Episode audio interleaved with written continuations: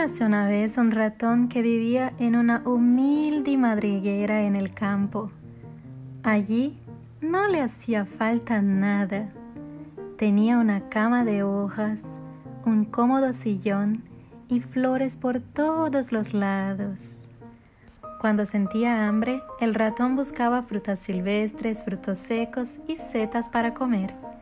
Además, el ratón tenía una salud de hierro por las mañanas paseaba y corría entre los árboles, y por las tardes se tumbaba a la sombra de algún árbol para descansar o simplemente respirar aire puro.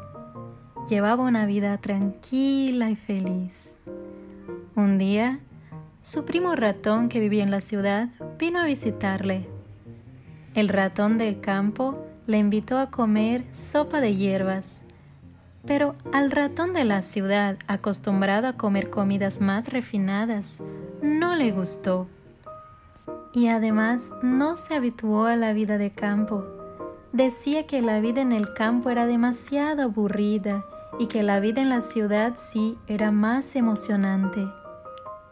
Acabó invitando a su primo a viajar con él a la ciudad para comprobar que allí se vive mejor. El ratón de campo no tenía muchas ganas de ir, pero acabó cediendo ante la insistencia del otro ratón.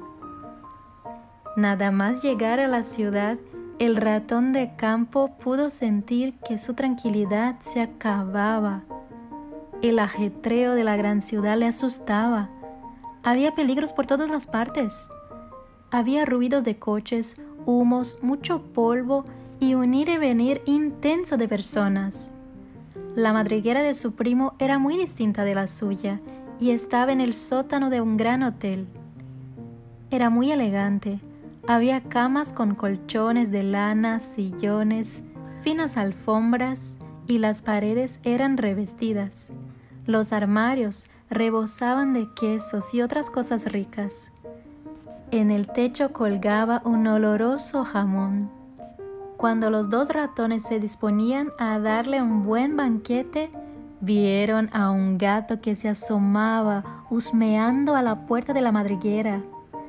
Los ratones huyeron disparados por un agujerito.